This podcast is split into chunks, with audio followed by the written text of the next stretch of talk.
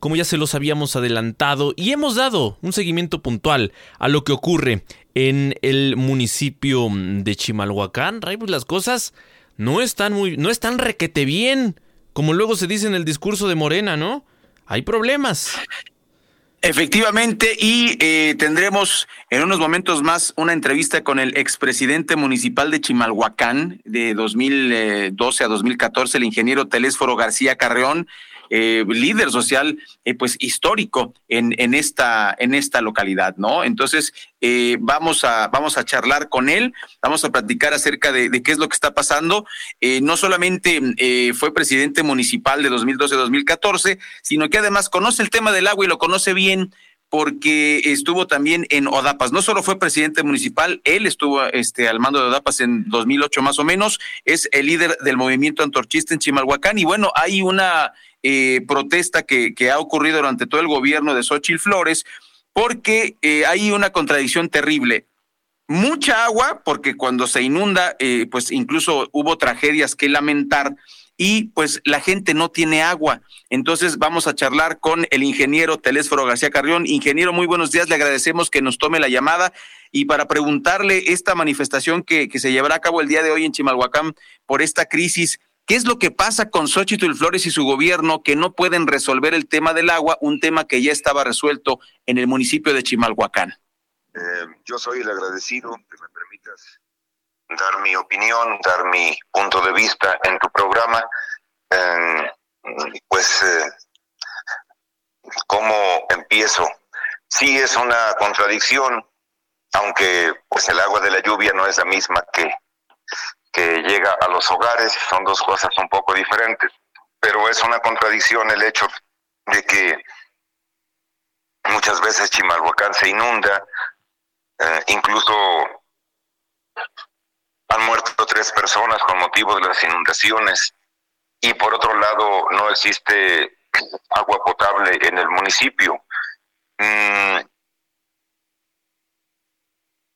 a ciencia cierta, yo no te podría decir las causas de fondo mm, por las cuales hay tanta escasez de agua, pero mm, lo que te puedo decir pues es que hay una gran ineficiencia de los mm, que dirigen el organismo de agua potable, alcantarillado y saneamiento, el ODAPAS, porque para que las cosas funcionen se requiere cierta estabilidad y ciertos conocimientos técnicos, estabilidad en el personal y ciertos conocimientos técnicos.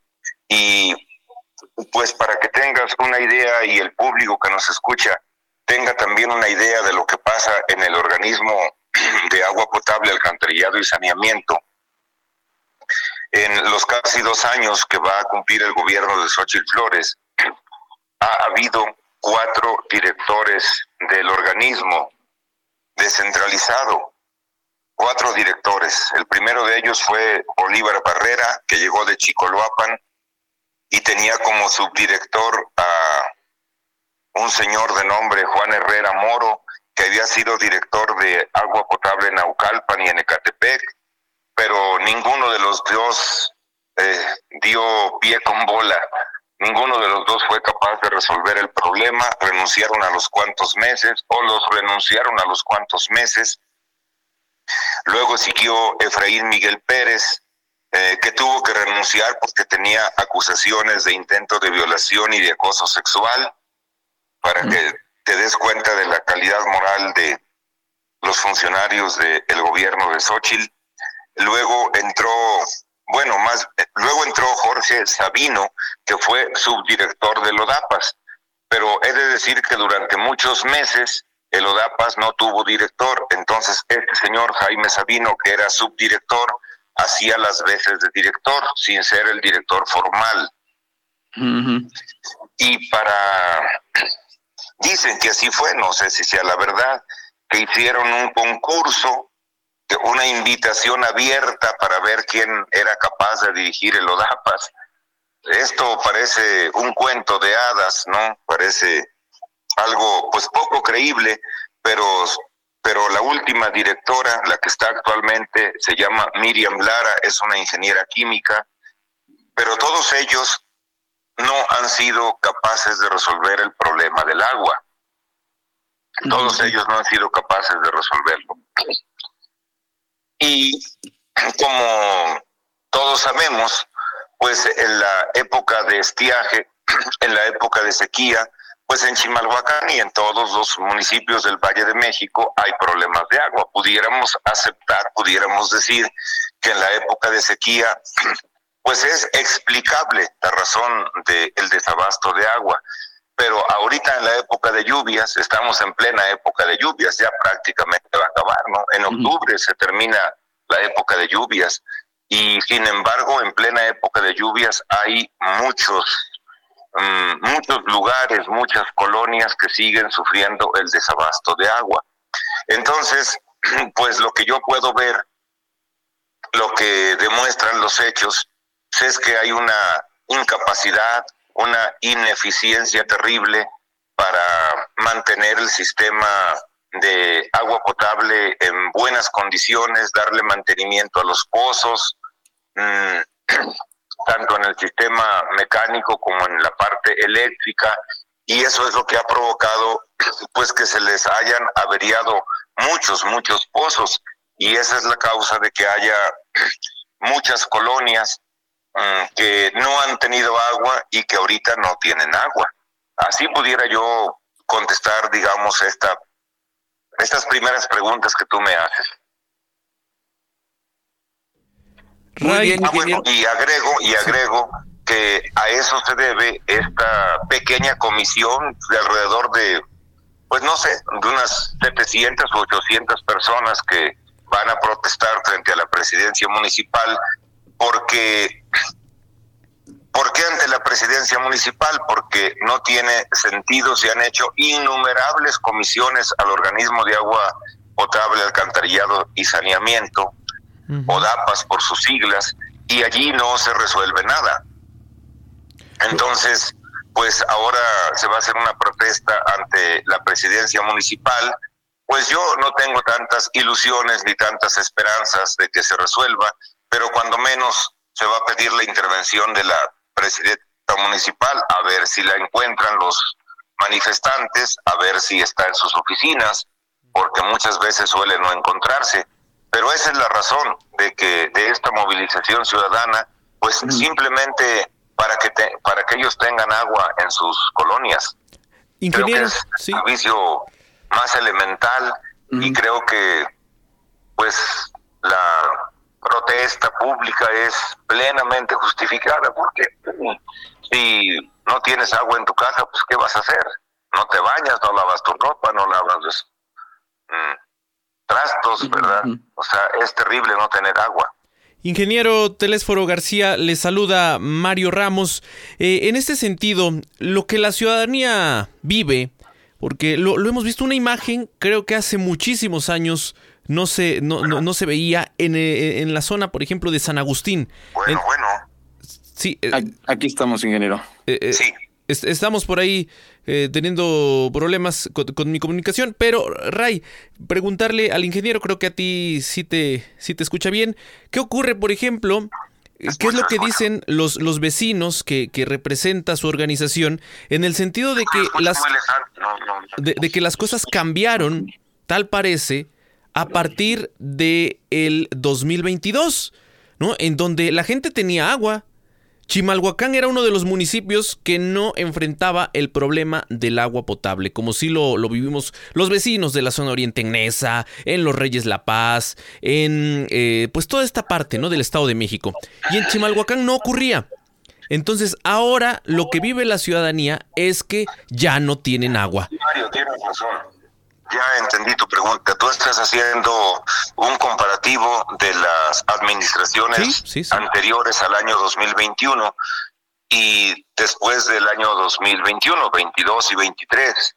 Eh, es decir, las administraciones presididas por gobiernos del PRI, por, por presidentes municipales antorchistas y, el, y la actual administración morenista. Y tienes toda la razón, tienes toda la razón.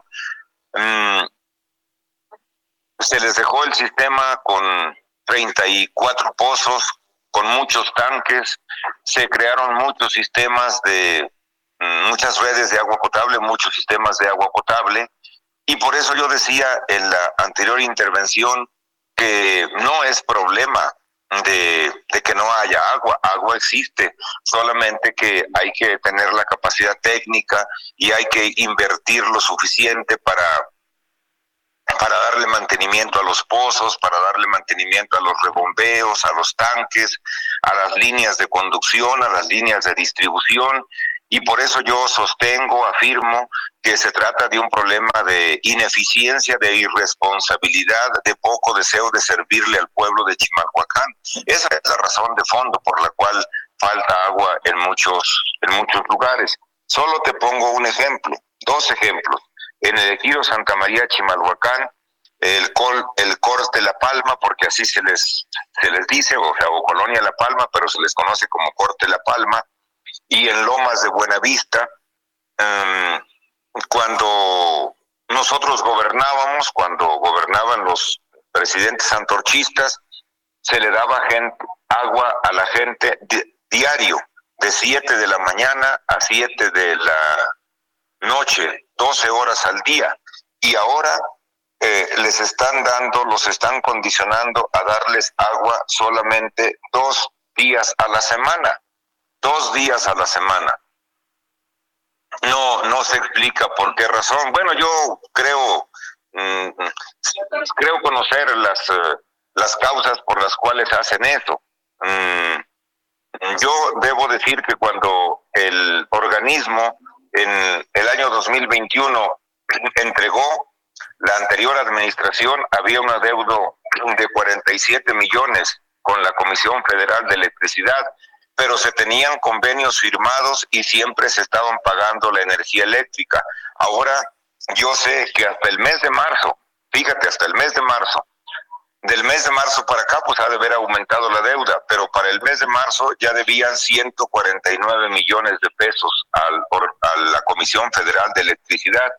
Y eso ha, este, ha implicado que les hayan cortado la energía eléctrica en, en, en varios pozos. Les cortaron la energía eléctrica en el pozo La Palma, en el pozo de Xochiaca, en el, en el pozo Huatongo, en un rebombeo que se llama Niño Artillero. Entonces, a eso se deben, a eso se debe el desabasto de agua.